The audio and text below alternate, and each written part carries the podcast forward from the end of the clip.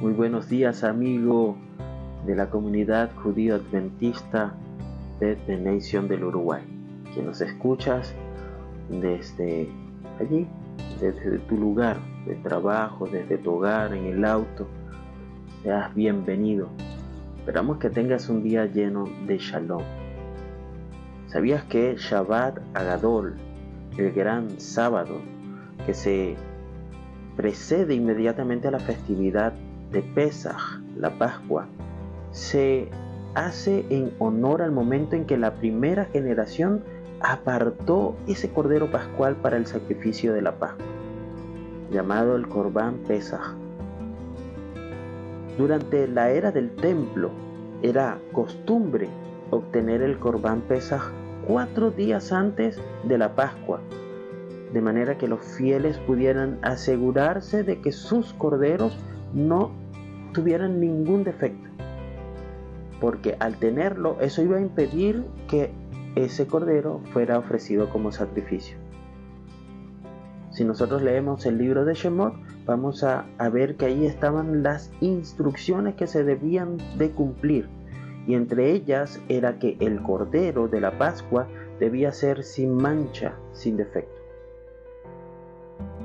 Es curioso cuando nosotros leemos esto, porque este periodo de tiempo, estos cuatro días, permiten que cada familia se apegue personalmente a su cordero. De modo de que ya no es simplemente un cordero que va a ser sacrificado, más bien es algo que se interioriza, es su cordero. De hecho, cuando nosotros leemos la Torá, se refiere al Cordero de Dios como si hubiera uno solo. Allí el libro de Shemot capítulo 12 versículo 6 nos dice, lo guardaréis, refiriéndose al Cordero de la Pascua, hasta el día 14 de este mes, cuando toda la asamblea de la congregación de Israel lo sacrificará al, atardecer. Este mm, objeto directo que encontramos en español él, es decir, en hebreo es la palabra oto, se puede leer como Aleph Tav en hebreo, ¿sí? Y combinado con la letra Bav, que significa el Hijo del Hombre, quien es el primero y el último. Leyendo un poco el Talmud, el éxodo ocurrió el jueves 15 de Nisan y la gente eligió el cordero para ofrecerlo cuatro días antes el 10 de Nisan, que resultó ser Shabbat en ese año. ¿Te parece interesante?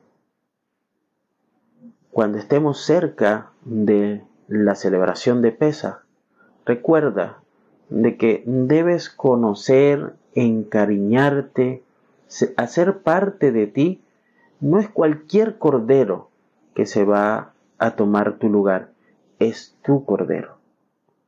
Piensa en eso y medita. Que en esta semana esté llena de shalom para ti. Que tengas un grandioso día.